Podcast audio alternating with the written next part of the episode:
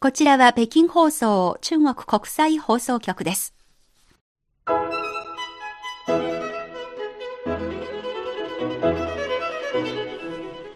こんばんは。ハイウェイ北京中国情報ラジオ火曜日2時間目の CRI インタビューご案内の大正円です。各種様々な業界で活躍されている方たちにじっくりとお話を伺うこのコーナー。今回は北九州在住の初夏で天国家の志村明石さんのインタビューの2回目です。志村さんは公益社団法人日展の会員と審査員。中国杭の広州にある精霊院社の名誉社員。上海中国外院名誉画師、中華人民共和国が成立した1949年に志村さんは宮崎県で生まれ、中国と日本が国交を正常化した1972年に大学を卒業しました。その年に文化の源として憧れていた中国を初めて訪れました。書の道を志していた志村さんは当時中国で一番見たかったものは大学で専攻していた書でした。しかし、まだ扉を閉じたままの当時の中国では、その願いを叶えることができませんでした。しかしそれでも3週間の中国滞在を通して、竹のカーテンの奥にある中国の素晴らしい魅力を感じ取ることができたという志村さん。その旅では、北京にある人民大会堂で周恩来総理の握手を受けたことが青春時代の一番の思い出となり、その後の志村さんの人生に大きな影響を与えた体験だったと前回の番組で振り返りました。ところで去年2018年は中日平和友好条約締結40周年の年でした。これを記念するため、去年の11月8日から18日まで、四股妙宗志村明石天国処方展と題した個展が北京にある中国美術館で開かれました。出展された46組の作品は、漢字が日本に伝わった後の変化や中国の百科生、新末民国初期の美術家、呉小石による梅の香りの詩をモチーフにした天国と書を融合した作品。奮闘している中国を応援するメッセージ性の強いものなどが含まれていました。今回のインタビューはこの古典からお話を伺います。2004年、志村さんは上海美術館で中国における初めての個展を開きました。去年11月の中国美術館で行われたこの展覧は、志村さんが中国で開いた29回目の個展となります。当初はニューヨークで展覧を開いていた志村さんは、なぜその後、海外個展の中心を中国に移してきたのでしょうか。放寸の世界で感じた魅力、創意工夫して作り出した作品を中国でどう展示してきたのでしょうか。2019年が幕開けしたばかりですが、この夏に古希を迎える志村さんは、今また中国で行う新しい企画を始めています。文化的に多くの恩恵を受ける中国との絆を深めるための企画です。それでは今回もどうぞ引き続き初夏で天国家の志村明石さんのインタビューをお聞きください。2018年の11月に志村明石さんの個展が中国、北京にある中国美術館で開かれました。中国で個展開かれるのは今回も初めてではないと、何度も開かれていると聞いております。えー、29回目になります、中国国内で。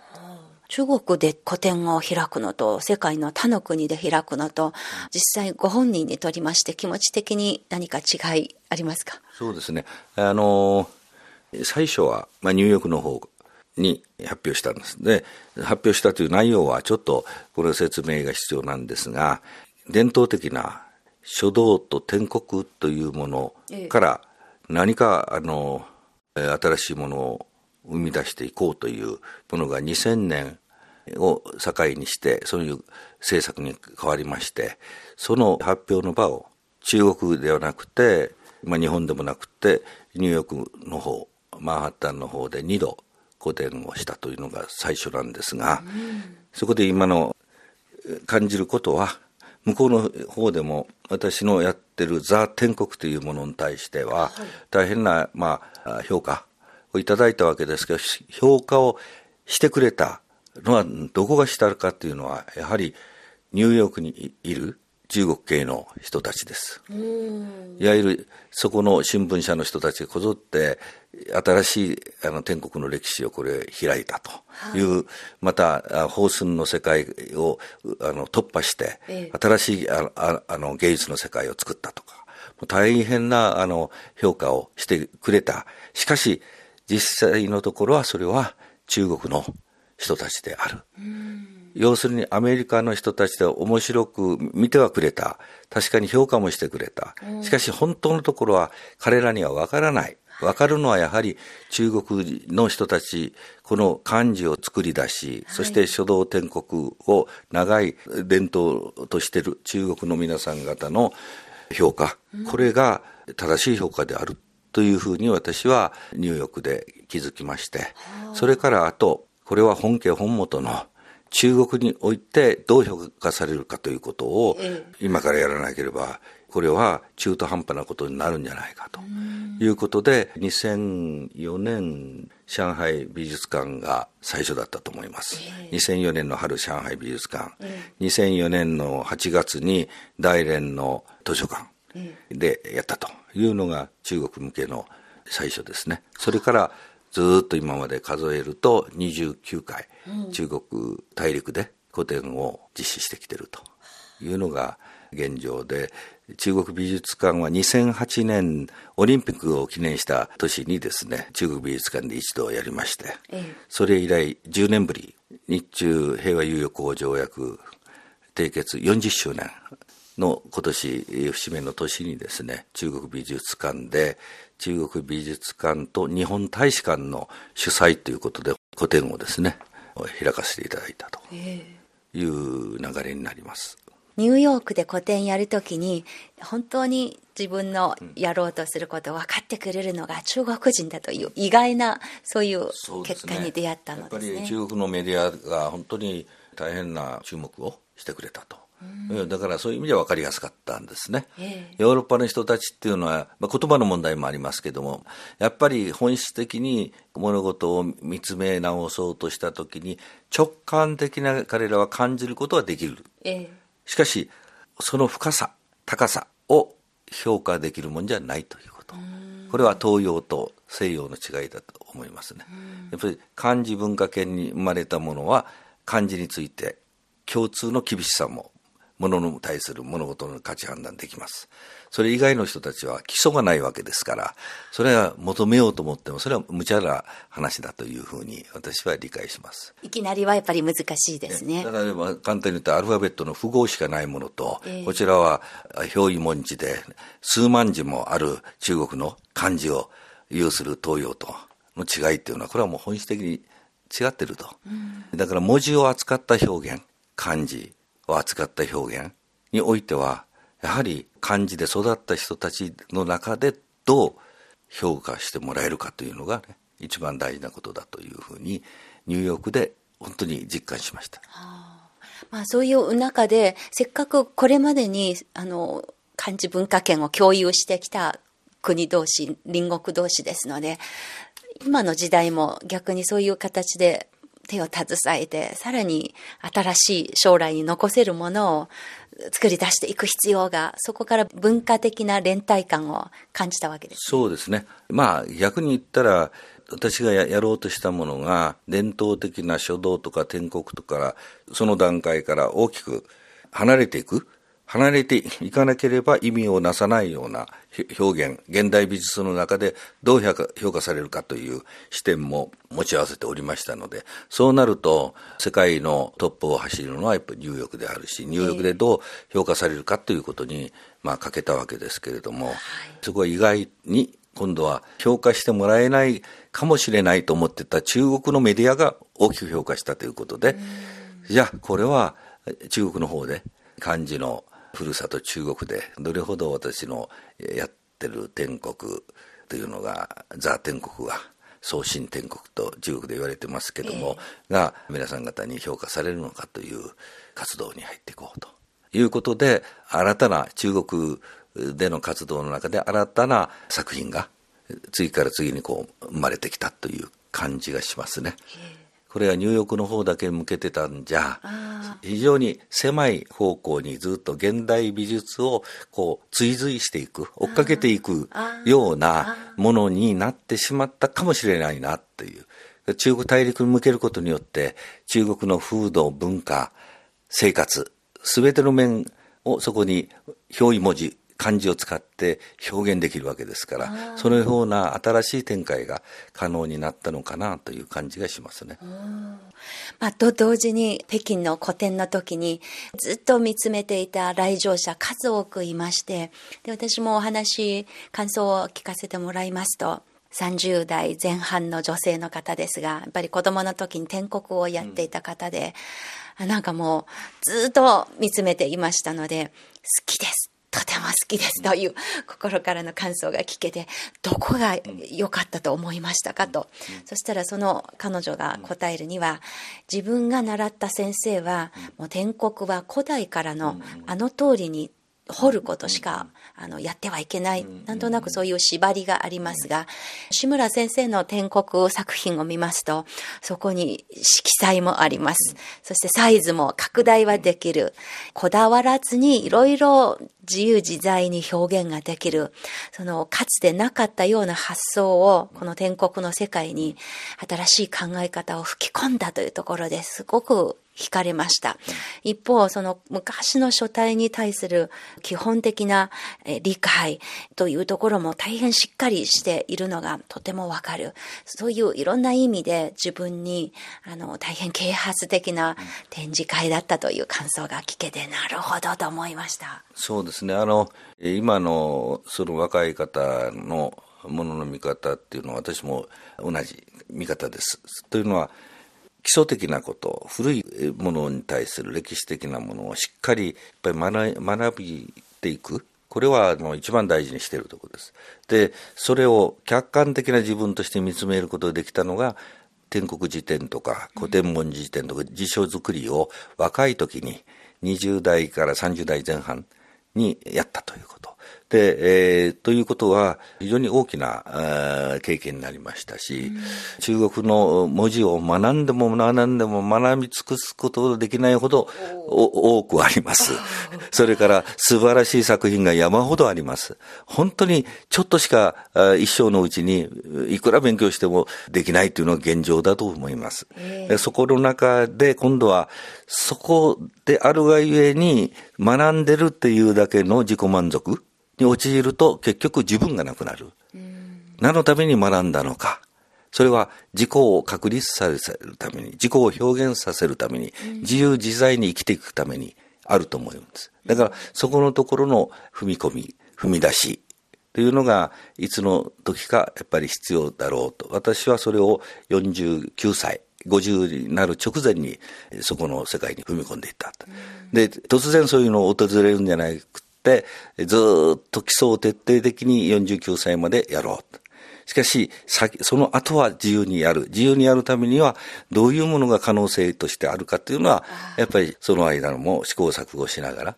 その時が来たらやっていこうという、その時が49歳で、50歳になってニューヨークの方に飛び出したというのが、私の生き方なんです。だからその方が見られたものについては、まさしく新しいものがその方に新鮮なものとして飛び込んでいったんだろうと思いますね。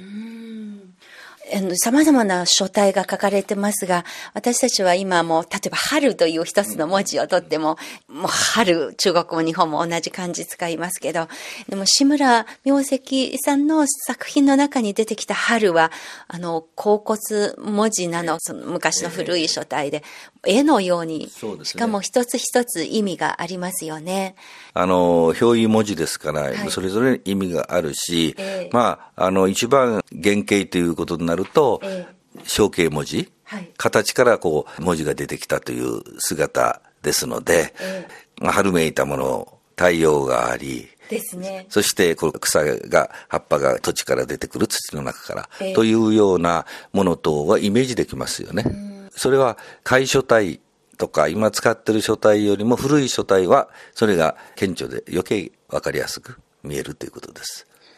原始の世界の文字の方が、原始に近い世界の方が古代文字、例えば甲骨文字だとか金文とか、えー、そういう天書体の方が、さらにそれが顕著ですね。今は中国では簡体字によって字の普及には非常にいいことですけれども、ただそれでどんどん文字が本当に一つのマークに過ぎずに、もともと作り出された時の含まれた意味が私たちから遠ざかっていくような、そういうやむを得ないような状況もあるのですね。そういう意味では、あの文字を仕事にしてらっしゃる天国家の方たちのやってることは本当に私たちに文化の源の部分を現代社会になってても一生懸命引き止めようとする、そういうような努力にも見えました。そうですね。あの、数は数万字まで漢字はあるわけですからその中でも自分が知識できるのはそこの中のわずか2,000字とかいうぐらいでしょう。しかし存在するのは数万字です。それでほど漢字の歴史というのは恐ろしいぐらい壮大なものです。でその中で経験するのは数千字ですけどもその中においても私は分かりやすいように馬とか竜とか、うん、皆さん方が一目して分かるような象形文字も甲骨文字の中から選び出しましてそういうものも表現をしてそしてその親しみやすさというものも、えー、一つ、えー、求めてるからまああちこちで結構あの人気が出てくるのは子供さんからも大人至るまで、うん、なるほどこれが漢字の元の姿であったんだなということを思い出させてくれる。そういうきっかけになればいいかなと思ってます。ザ・天国をやるときに様々な創意工夫、そして、えー、ゴッホからのひらめきなどもいろんなものが混ざってザ・天国の形になりましたが、中国の記者から質問されたときに、こうやってどんどんどんどん新しいものを作り出せる源はどこですか？という質問をしたときに、ちょうど私そばにいまして、それは郷小石先生ですと。答えられたのが非常に印象に残りましたが。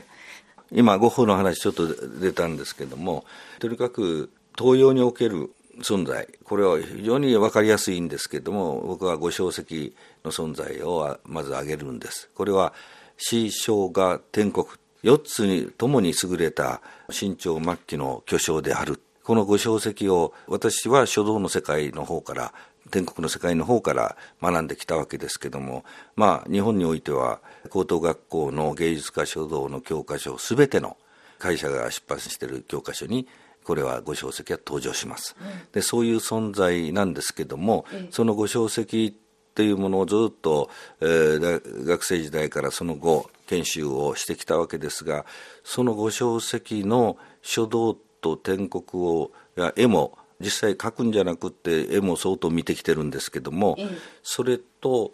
ゴッホというのが私の中では重なってきたと。うん、1999年の春福岡市の美術館でゴッホ展大型のゴッホ展があったんですがそれを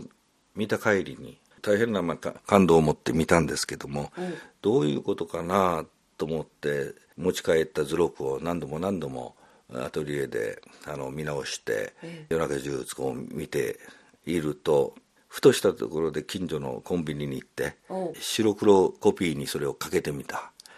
カラーの図録をゴッホのカラーの絵を白黒コピーにかけたところ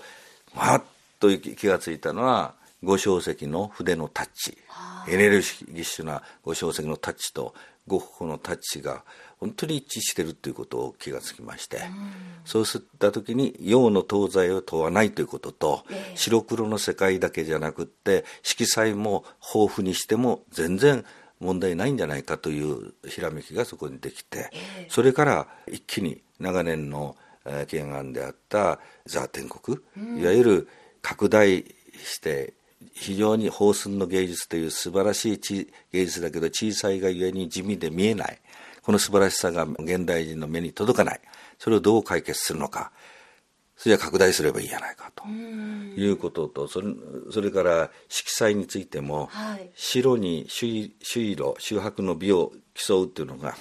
競いまためでるというのが天国ですけれどもしかしそれだけでは非常に単調でなかなか現代人の色彩あふれる世の中に生まれた現代人にはその素晴らしさが届かない。さあじゃあ色をつけるべきかどうかで悩んでる時にそのゴッホ展と出会ったんです。その時にはゴッホの色調と五小石の色調これは色を外した時には全く一緒であるということに気がつきましてそうした時には洋の東西は問う必要はない。自由に色をつけたければつけるべきであるということで踏み切っていったのがあのザ・天国の表現です。だからそれがその成果が今回11月の中国美術館にこう発表できたということになります。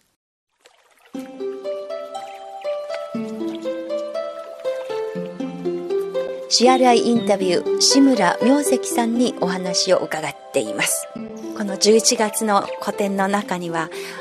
小正石先生が好きな梅の字をモチーフにしている本当にたくさんの梅の文字が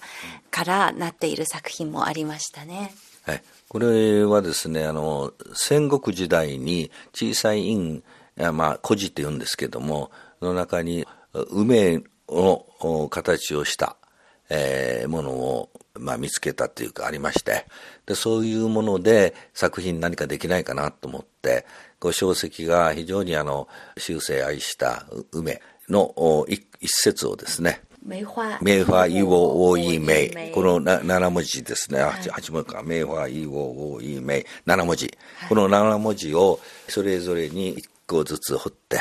でそれをずっと組み合わせていって連続して梅のせをご小石がめでた。めでられた梅は梅でご小石のことを思ってるというね、非常にロマンティックなご小石の句ですけども、それを中国美術館の6メーターというあの大きな天井までの壁面にですね、連続してなさした作品として飾ることできたということ。あれも一つの今回の代表作のです。うんぱり五書籍、自分がその一番影響を強く受けている五書籍氏のことを思い出しながら創作に取り組んだわけですね。そうですね。まあ、五書籍についてはそういう尊敬する気持ちというのは非常に強いですし、いつも五書籍の芸術があって私の芸術があるというふうに思っております。しかも北九州市の飛んだ貯水池でえー、その中に東屋があるのですが、五小石の胸像、胸の像も置かれている。これが志村明石さんが置かれたと聞いております。東屋というのは大北帝というね、北九州市は大連市と友好姉妹都市なんですけども、その、えー、で、大北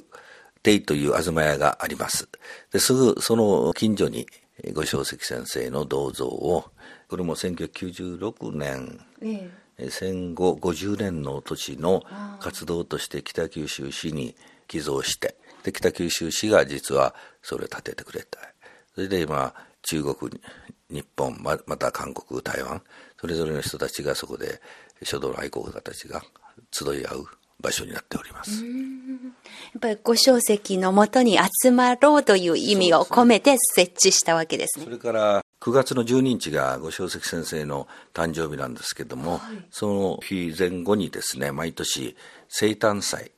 を五小石先生の子孫の方も中国からお招きしてやっております。大体200名から250名ぐらいの書道愛好家たちが、書道天国の愛好家たちが集まりまして、えー、生誕祭やって、もう今年で23年間続けてやっております。これも志村明石さんの呼びかけで。まあそうですね。えー、で、あの、えー、まあ、で、行政側も北九州市も理解を示してくれてまして、えー、で、また中国総領事も参加していただいたり、えー、市長さんも参加していただいたりして、えー、まあ、ずっと継続してやっております。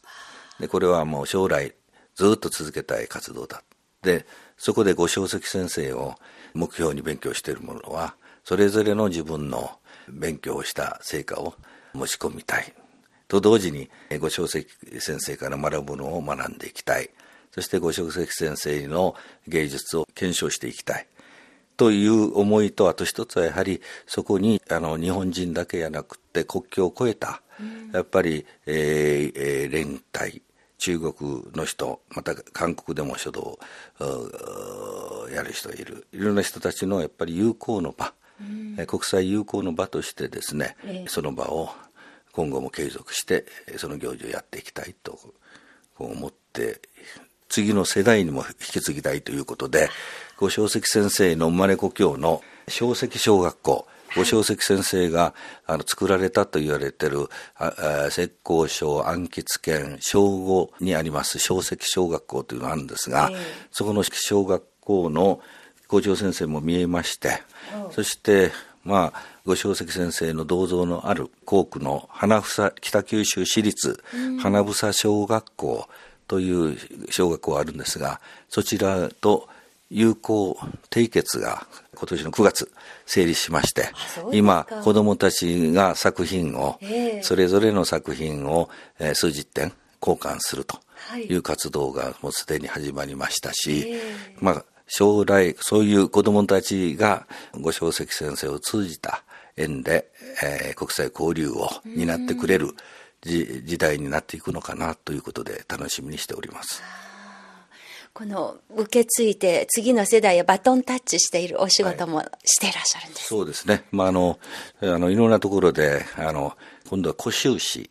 あの、ご小石先生の古州暗記権というわけですけども、その古州市の政府の方からも、北九州市に対して、このご小石先生の縁で、文化友好都市の締結の申し入れが今、あっておりまして、その中でまあ民間人の私が市長さんの方に、や議長さんの方にその思いを、手紙を届けたり、そういう役目を実は今もやっております。まあ、天国という奥深い世界ではありますが、えー、その奥深いところをどんどん求めるだけではなく、広げるような、普及するような、その同時に深さと広さ、二つの方向で交流を広げてこられたんですね。そうですね。やはり中国から学ぶことが大きいということ。えー、だから何度来ても、さらにそこの私が皆さんに求めてるもの、っていうものは尽きることはないし、まあそれが中国だなという、そのスケールの大きさをいつも感じながらお付き合いをさせていただいてるんですけども、なんか今後もそういうことにおいては、まあ継続して努力したいなと思ってます。2019年、さらにこの暗記権で、志村明石先生の個展も予定されていると伺っておりますが。えー、6月13日が私の70歳の誕生日になります。その日に開幕式をするということで、古州市、また安吉県の人民政府があの乗り出していただきまして、はい、安吉県の五小石記念館、えー、五小石記念館というのは4館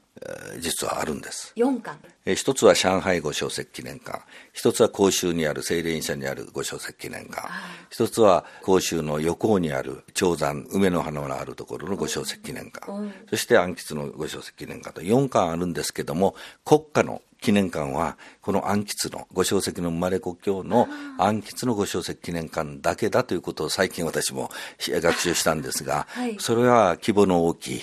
素晴らしいご小説記念館です。そちらの方で主催していただきまして、2019年6月13日にですね、オープンするということで、それに向けた今作品制作が実は、えー、連日、あの日本の方で今やってるところです。今回の記念すべき70歳の誕生日の記念も兼ねて行われる個展で一番伝えようとするメッセージ、あるいは過去の古典と比べて特に個性的な、特に特徴としている作品は今どう考えていらっしゃいますか、えー、まずはあの五正石先生のふるさとであるわけですから五正石先生の詩空がたくさん残されています、まあ、そういうことにテーマを求める。それから暗吉という地名にの特徴にちなんだものを表現していく。そして暗吉においては習近平主席が浙江省の省庁時代に暗吉においでに2度ぐらいなんか見えたそうです。そこで、金山銀山という形の 表現を残しておられます。清らかな水と緑の山こそ金山と銀山という有名な言葉ですね。これをぜひともザ・天国の表現で、えー、いろんな角度から表現してみたいと。でこれはかなり挑戦的な表現方法になると思います。これはあの皆さん方見ていただきたいなと思っている作品です。構想中ですね。そうです、そうです。まあ、いよいよでも、春になったらまとめて、制作しますので。まあ、最後の質問ですが、これ余計な質問かもしれませんけれども、今回のインタビューは2018年12月18日に行わせていただきましたが、今回なんと志村明石さんにとって212回目の訪中と聞いております。これだけずっと長く回数を重ねて来られた一番の理由はどこでしょう？そうですね。やっぱりこれは中国の歴史というものをどう受け止めるか。それは日本と中国、日本人である私にとって中国がどういう位置づけになるのか。と考えた場合にやはり中国から日本に文化が伝播してで日本は中国に学ぶ。学んでさらに一工夫を加えていろんなものを展開していった。まあそういう日本人の知恵もこれは大事にすべきだと思うし。しかしその原点はどこにあるかってやっぱり中国であるということだ。でそう考えた時には中国にに対してやっぱり特別な感情というものを当然持ってしまう。それは自然だと思います。いい時も悪い時も歴史は見るとあると思います。しかし私は一貫して言えることは中国に学んだ歴史。これは忘れちゃいけない、まあ、端的に今年の8月に中国文字博物館、えー、安陽にあります、こちらの方で漢字からひらがなへというテーマの古典をやりました、はい、まあ、大変なこれもあの人気をで私も喜んでいるんですが、はい、そこで中国の総書体から日本のひらがなができたのだということを作品を通じて、えー、皆さん方に見ていただいた日本語を勉強されている方たちは50音のひらがなをご存知ですけども大半の人たちというのは日本人が今使っている新聞とか教科書でも何でも生活の中で使っているひらがなっていうのがまたカタカナっていうのは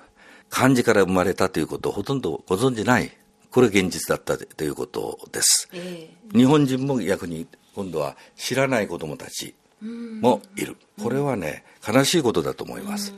お互いに正しく歴史の流れっていうものを学び合うということによってお互いの存在を認め合うことになると思うし、そそういうことをすることによって今度は歴史に対する向き合い方も違ってくるんじゃないかな。政治の世界によるいろいろ難しい問題も時として出てくるはずです。それは現実、致し方ないことだと思います。しかし、歴史認識というものについては、正しくそれぞれ学んでいく、いった上においてどう判断するかっていうレベルに、で考えるべきだと思うんです。そう思った時にはやっぱり漢字からひらがなが、草書体からひらがなができたっていうものを学ぶっていうことは一つの大きな文化の流れを知る上において、具体的な一つの例として分かりやすいものであった。これを書家として、天国家として私が今回できたということ。これはあの中国美術館にも展示したんですけれども、はい、こういう活動っていうのはやっぱり必要であるというふうにことを実感しました。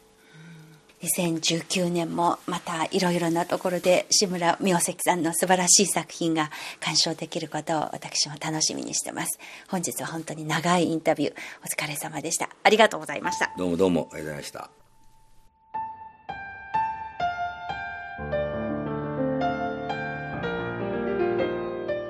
CRI インタビュー先週と今週2回にわたって初夏で天国家の志村明石さんにお話を伺ってまいりました。志村さんのお話にも出てきましたが、中国著名な書家で天国家の五小石の成果である浙江省古州市安吉県は、中国では白茶、白い茶、白茶という銘柄の緑茶の産地として知られています。また2005年8月、当時は浙江省の初期をしていた今の習近平国家主席が現地を視察した際に農村建設について緑の水と青い山は金山銀山なりという大変有名な言葉を残しました。今では経済の発展と同時に美しい環境や生態系を整備してそれを守らなければならないというニュアンスとしてこの言葉がよく使われています。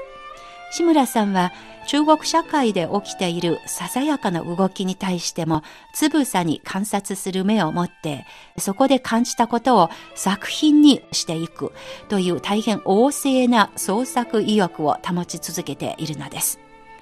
この夏に郷小石の成果で開催予定の個展、どのような展覧会になるのか興味深く思っているところです。またチャンスがあればぜひ現場に行ってインタビューしてその様子をご紹介できればと思っております。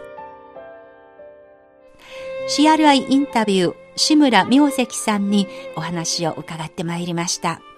この番組をお聞きになってのご意見、ご感想などをお寄せください。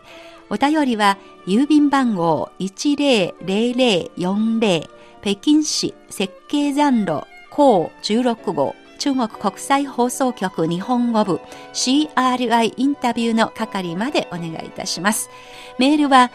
nihao2180 ニーハオ2180アットマーク CRI.com.cn です。東京の書箱もご案内いたします。郵便番号152-8691東京都目黒郵便局支所箱78号宛てにお願いいたします。CRI インタビュー、ここまでのご案内は私、王初燕でした。